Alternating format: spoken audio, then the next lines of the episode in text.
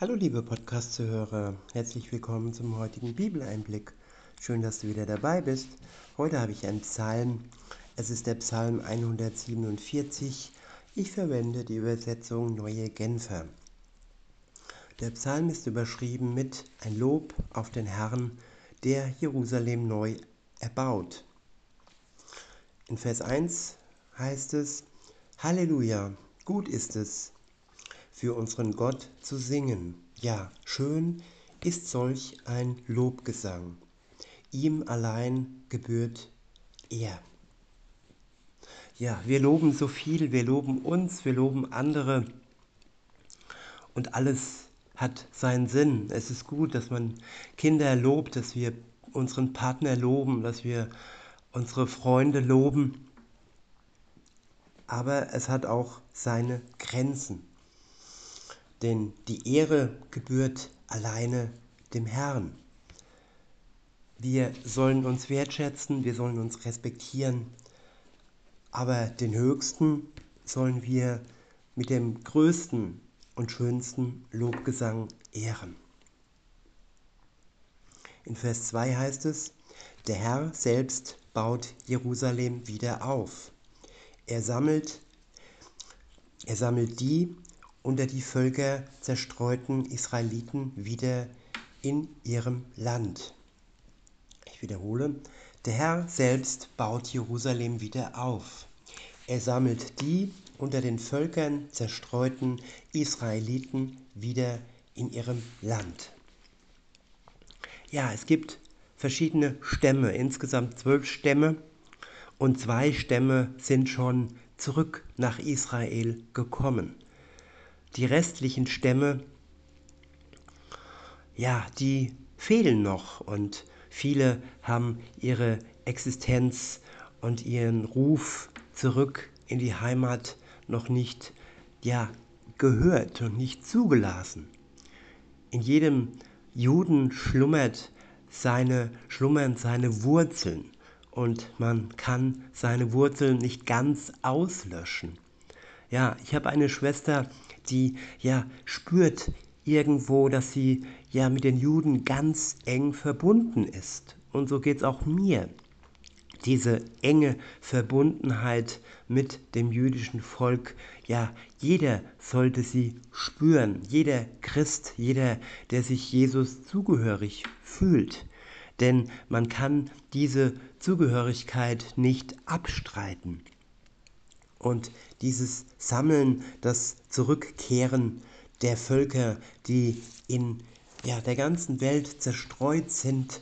Und es gibt auch viele ähm, ja, Berichte und Forschungen, dass gerade in Europa, England, Deutschland, Schweden und ja, in, in Europa noch viele Juden sind und ja, in ihnen schlummert ihre, ihre Wurzel und es ist noch nicht ganz aufgebrochen, so dass sie den Ruf zurück in ihr Land noch nicht folgen. In Vers 3 heißt es, er schenkt denen Heilung, die ein gebrochenes Herz haben und verbindet ihre schmerzenden Wunden. Ja, wenn man sich die zwei Stämme anschaut, die in Jerusalem sind, die in Israel sind im Moment, wie sehr sie doch wieder gebrochen wurden in ihren Herzen. Dieser, dieser Terrorangriff äh, am 7. Oktober, der war schrecklich, ja. Und sogar die Presse war dabei, das hat sich jetzt herausgestellt. Es gibt Bilder da sieht man ja, wie das alles dokumentiert wurde und es wurde ja schnell an die Öffentlichkeit weitergegeben und weltweit geteilt. Die Bilder, ja, wo die äh, Hamas mit Motorrädern alte Frauen, Kinder und sogar Babys verschleppt haben, die zum Teil bis heute noch ja festgehalten werden. Und dieser Zerbruch und diese Schmerzen, die man dem Volk Gottes jetzt wieder zugefügt hat, ja, er, der Herr selbst, Gott selbst wird ihnen Heilung schenken und die zerbrochenen Herzen wieder heil machen. Ich wiederhole Vers 3 und fahre fort. Er schenkt denen Heilung, die ein gebrochenes Herz haben und verbindet ihre schmerzenden Wunden.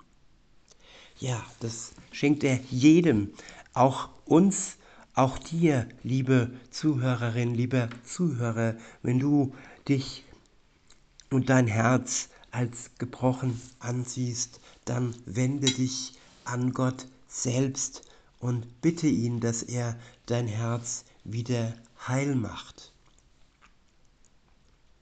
In Vers 4 heißt es, er bestimmt die Anzahl der Sterne. Sie alle spricht er mit Namen an. Groß ist unser Herr und reich an Kraft. Seine Weisheit ist unermesslich. Der Herr hilft den Unterdrückten auf. Die sich gegen ihn auflehnen aber, erniedrigt er, bis sie am Boden liegen. Ja, das sind die Worte an die Hamas und an alle Feinde Gottes, die ja sein Volk schmähen, die ja die Juden, die Christen schmähen. In Vers 7 heißt es, stimmt für den Herrn ein Danklied an, spielt für unseren Gott auf der Zither. Er überzieht den Himmel mit Wolken und sorgt für Regen auf der Erde. Auf den Bergen lässt er das Gras sprossen. Dem Vieh gibt er sein Futter, auch den jungen Raben, die danach rufen. Ihn beeindruckt nicht die Stärke des Pferdes. Er freut sich auch nicht über die Muskeln des Kämpfers. Ja, die Stärke der Hamas und all der Feinden Gottes, ja, das beeindruckt Gott nicht. Sie können noch so sehr posen und angeben mit ihrer Stärke. Sie wird am Ende gegen die Stärke Gottes unterliegen. In Vers 11 heißt es, Gefallen hat der Herr an denen, die ihm mit Ehrfurcht begegnen und voller Zuversicht darauf warten, dass er seine Güte zeigt. Ich wiederhole Vers 11. Gefallen hat der Herr an denen, die ihm mit Ehrfurcht begegnen und voller Zuversicht darauf warten, dass er seine Güte zeigt. Ja, wir sind noch aufgerufen zu warten. Wir sind noch in der Situation, dass noch nicht alles erfüllt ist, was er uns versprochen, was er uns verheißen hat. Und bis dahin ist es wichtig, dass wir voller Ehrfurcht auf Gott schauen, auf sein Wort schauen und harren bis Jesus Christus wiederkommt und all dem Schrecken an ein Ende machen wird. In Vers 12 heißt es, Rühme den Herrn Jerusalem, lobe deinen Gott Zion, denn er hat die Riegel deiner Tore gut befestigt, hat die Kinder in deiner Mitte gesegnet. Er ist es, der innerhalb deiner Grenzen Frieden schenkt und dich mit dem besten Weizen sättigt. Ja, der Friede Gottes ist gewiss, auch wenn im Moment noch Krieg herrscht, sein Friede wird ans Ziel kommen. In Vers 15 heißt es, er sendet seinen Befehl zur Erde auf schnellste läuft sein Wort, um auszurichten, was er befahl. Er lässt den Schnee fallen wie Wollflocken. Den Reif streut er aus wie weiße Asche. Den Hagel wirft er als eisige Brocken herab. Wer kann der Kälte, die er kommen lässt, standhalten?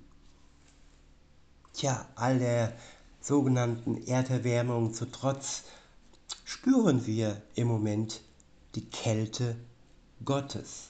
Und wer kann ihr trotzen? Keine Propaganda, die ja den Schnee schlecht redet, die das Eis ja wegredet. Keiner kann ihm trotzen. In Vers 18 heißt es, dann wieder gibt er einen Befehl und bringt alles zum Schmelzen.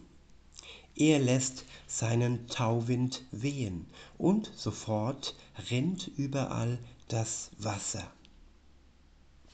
Ja, liebe Zuhörer, nichts geschieht in der Welt ohne den Befehl Gottes. Er hält alles in seiner Hand. Die ganze Schöpfung, die ganze Natur. Er ist der, der alles am Laufen hält. In Vers 19 heißt es, sein Wort hat er den Nachkommen Jakobs verkündet. Seine Ordnungen und Rechtsbestimmungen gab er dem Volk Israel. Ja, dem Volk und auch allen Christen, die diesem Volk ja dazugehörig sind. Wer an Jesus Christus glaubt, der kann das Volk Gottes nicht ausschließen.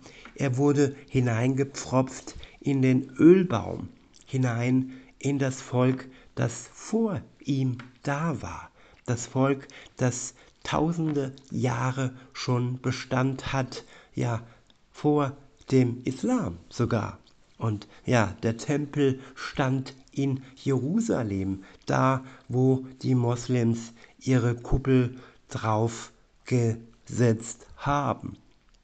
Aber trotzdem kann man die Wurzeln Israels, des Volkes Gottes, nicht auslöschen.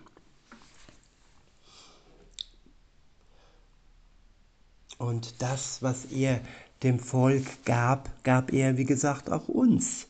All die Bestimmungen, die, ähm, ja, die Lebensmittelvorschriften, dass wir kein Schweinefleisch essen sollen, dass wir bestimmte ähm, ja, Nahrungsmittel als unrein ansehen sollen, all das gilt auch für uns, weil es unserer Gesundheit dient. Jede, jedes Verbot, das Gott aussprach, ist ein Liebesverbot. Es wurde nicht ausgesprochen, um uns zu schaden, sondern um uns ja gut zu tun. Gott ist kein Sadist, Gott ist der, der den Durchblick hat und der die Schöpfung gemacht hat.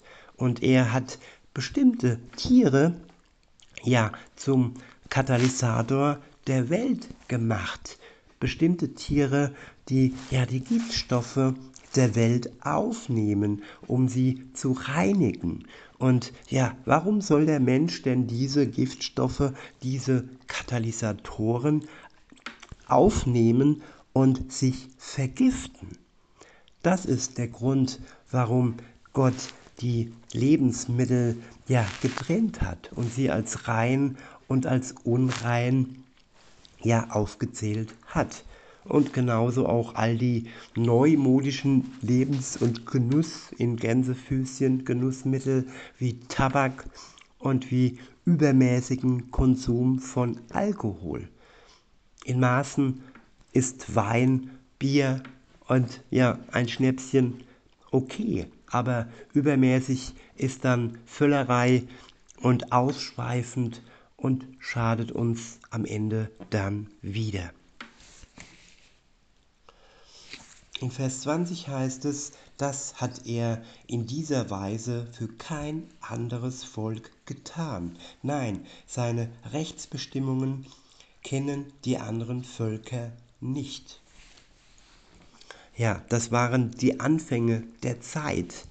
Da haben nur die Juden die Gesetze, die Gebote gekannt.